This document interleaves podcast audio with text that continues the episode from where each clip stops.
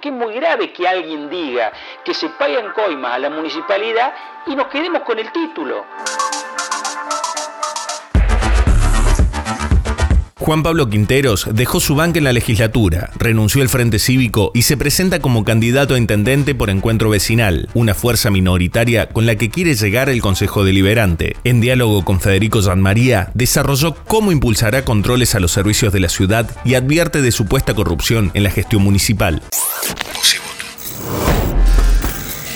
Otro de los candidatos a intendente es Juan Pablo Quintero. Juan Pablo, gracias por venir, por Encuentro Vecinal Córdoba. ¿Cuál es la, propuesta que le hacen a los vecinos desde la oposición de, ustedes? Nosotros eh, creemos que lo que tenemos para ofrecer distinto o nuestro rasgo distintivo en esta elección es que ofrecemos una municipalidad que controle la tarifa y los servicios públicos. La municipalidad básicamente es servicios y nosotros tenemos un proyecto de ordenanza ya redactado que sería el primero que presentaríamos, que es la regulación del artículo 109 de la Carta Orgánica Municipal, que marca que debe existir, del año 95 marca que debe existir en la municipalidad un ente que controle los servicios públicos y nunca se reglamentó, nunca se llevó adelante, nunca se llevó a cabo. Si usted me pregunta si ese ENCOSEP, que es como yo lo llamaría, que es el ente de control de los servicios públicos de las prestaciones municipales, debería ser como la ERCEP, donde, donde fui director y, conozco el tema, yo digo que no, que como el ERCEP podría desaparecer en una semana y dentro de un año ni nos habríamos, no nos daríamos cuenta, los cordobeses no se darían cuenta que desapareció. Nosotros queremos un ente que sea realmente fuerte, que tenga que esté conformado por gente idónea, no por funcionarios políticos del gobierno de turno, sino que se acceda por concurso de antecedentes, se puede hacer, de hecho el ENRE nacional, el, ente nacional de regulación eléctrica lo tiene designado de esa manera a sus directores, con lo cual eso se puede hacer, porque ya hay ejemplos en los que sí se puede hacer, y ahí nosotros discutiríamos todo el tema tarifario de el transporte, de la basura, eh, de la ITV, y ahí podríamos también, mucho más importante que esto, discutir también los controles. ¿Quién controla las empresas prestadoras del servicio? ¿Quién las controla? ¿Quién las sanciona? ¿Y quién hace que los contratos de concesión se cumplan? Porque cuando nosotros tenemos un problema de recolección de residuos, cuando nosotros tenemos un problema de falta de transporte, el tema que detrás de ello tiene que haber un férreo control municipal y una, fuerte sanción a las empresas que prestan el servicio para mejorar la calidad. De eso tiene que ver la regulación y el control de los servicios públicos. O sea, eh, bueno, en el caso de la basura hay un contrato firmado hace poco que tiene una duración de varios años ¿Es posible sentarse a renegociar, se lo preguntaba otro de los candidatos, sin perder calidad en el servicio? Porque son muchos millones lo que se llevan las empresas por mes. Pero bueno, argumentan que eso es lo que cuesta el servicio. Ese contrato no tuvo exento de polémica, como tantos otros contratos que ha firmado la Municipalidad de Córdoba a lo largo del tiempo, y me parece que ahí lo que habría que hacer, sin ningún lugar a duda, es revisar los contratos, las cláusulas de los contratos, los montos de los contratos, quiénes son las empresas, de quiénes son las empresas que han venido. ¿Quién? A ver, en el caso del transporte sabemos que la gran mayoría se ha quedado en manos de un solo empresario eh, y es un sistema, y, quiero hacer hincapié en el tema del transporte porque es algo muy sensible para los cordobeses. No solamente,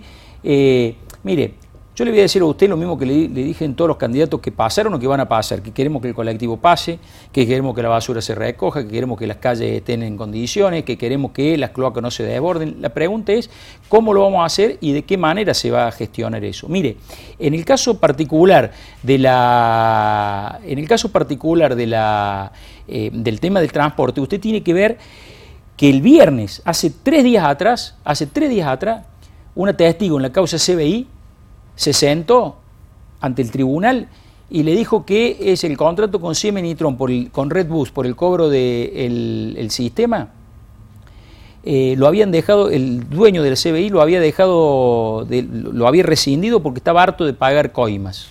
Textual, coimas, dijo. ¿Y a quién se refería? Le preguntó el fiscal, ¿a quién se refería? ¿A quién le paga coimas? Dijo a la municipalidad. A la Municipalidad de Córdoba. A la Municipalidad de Córdoba. Y dio a entender que venían pagando determinadas coimas en una gestión y que se agravó con una siguiente gestión y que por eso el contrato terminó en la nada. Eh, ustedes recuerden que la causa vi terminó con una persona muerta, con una carta en la que se mencionaban funcionarios municipales del área de, transporte y de alguna otra área que habían estado en la intermediación de estas coimas. Digamos, lo que nosotros le, le queremos ofrecer a la sociedad es que eso en, nuestra municipalidad no va a pasar.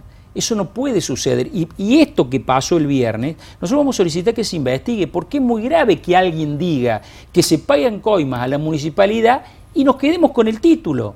Lo supimos y lo dijo ante un tribunal, un testigo con obligación de decir verdad, con lo cual si ha mentido incurre en falso testimonio e incurre en un delito, con lo cual tenemos que pensar que eso es cierto. ¿A qué administraciones, este, de qué administraciones se hablaba? Bueno, eso fue, ese contrato abarcó dos administraciones, la última parte de la administración de Giacomino y la primera parte de la, eh, la primera parte de Mestre, con lo cual eh, lo que habría que hacer es sentar a esa persona y decirle que aclare a qué se refería, qué es lo que conoce y qué es lo que sabe de ese tema, porque sería ganar en, institucionalidad y en transparencia saber que si alguien dice semejante cosa, a quiénes se está refiriendo. Bueno, esa es la municipalidad que nosotros no queremos, la, municipalidad que se paga coima, en la, en la, municipalidad en la que las cosas no son transparentes, en la municipalidad en la que nadie sabe qué hace. Bueno, nosotros queremos que las propuestas de todos los candidatos Insisto, alguno le va a ofrecer el ferro urbano, otro le vamos a decir que hay otras prioridades, eh, vamos a tener puntos de vista distintos sobre el sistema de recolección, sobre los puntos verdes,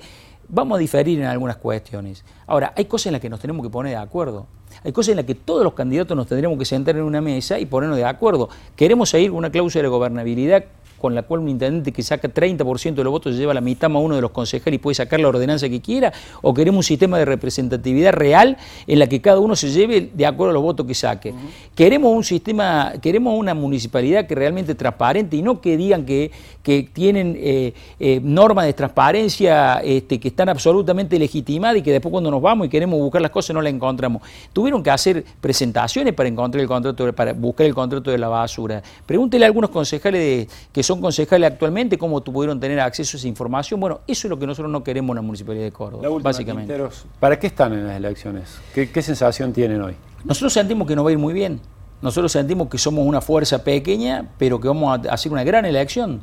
Eh, ¿Qué, sería, supuesto, ¿Qué sería para ustedes una gran mire, este espacio político del que yo formo parte, yo me fui de un espacio político que, eh, que venía a ganar las elecciones y justamente mi gran problema y gran desilusión con ese espacio fue que éramos una alternativa en la que los cordobeses habían puesto la lupa sobre nosotros para que fuéramos una fuerza competitiva y un día un par de dirigentes decidieron no ponerse de acuerdo, quebrar y allanar el camino Unión por Córdoba para que siga gobernando la provincia y se quede con la Municipalidad de Córdoba, que era un bastión del que no se podían hacer nunca. Bueno, se lo han regalado, se lo han regalado.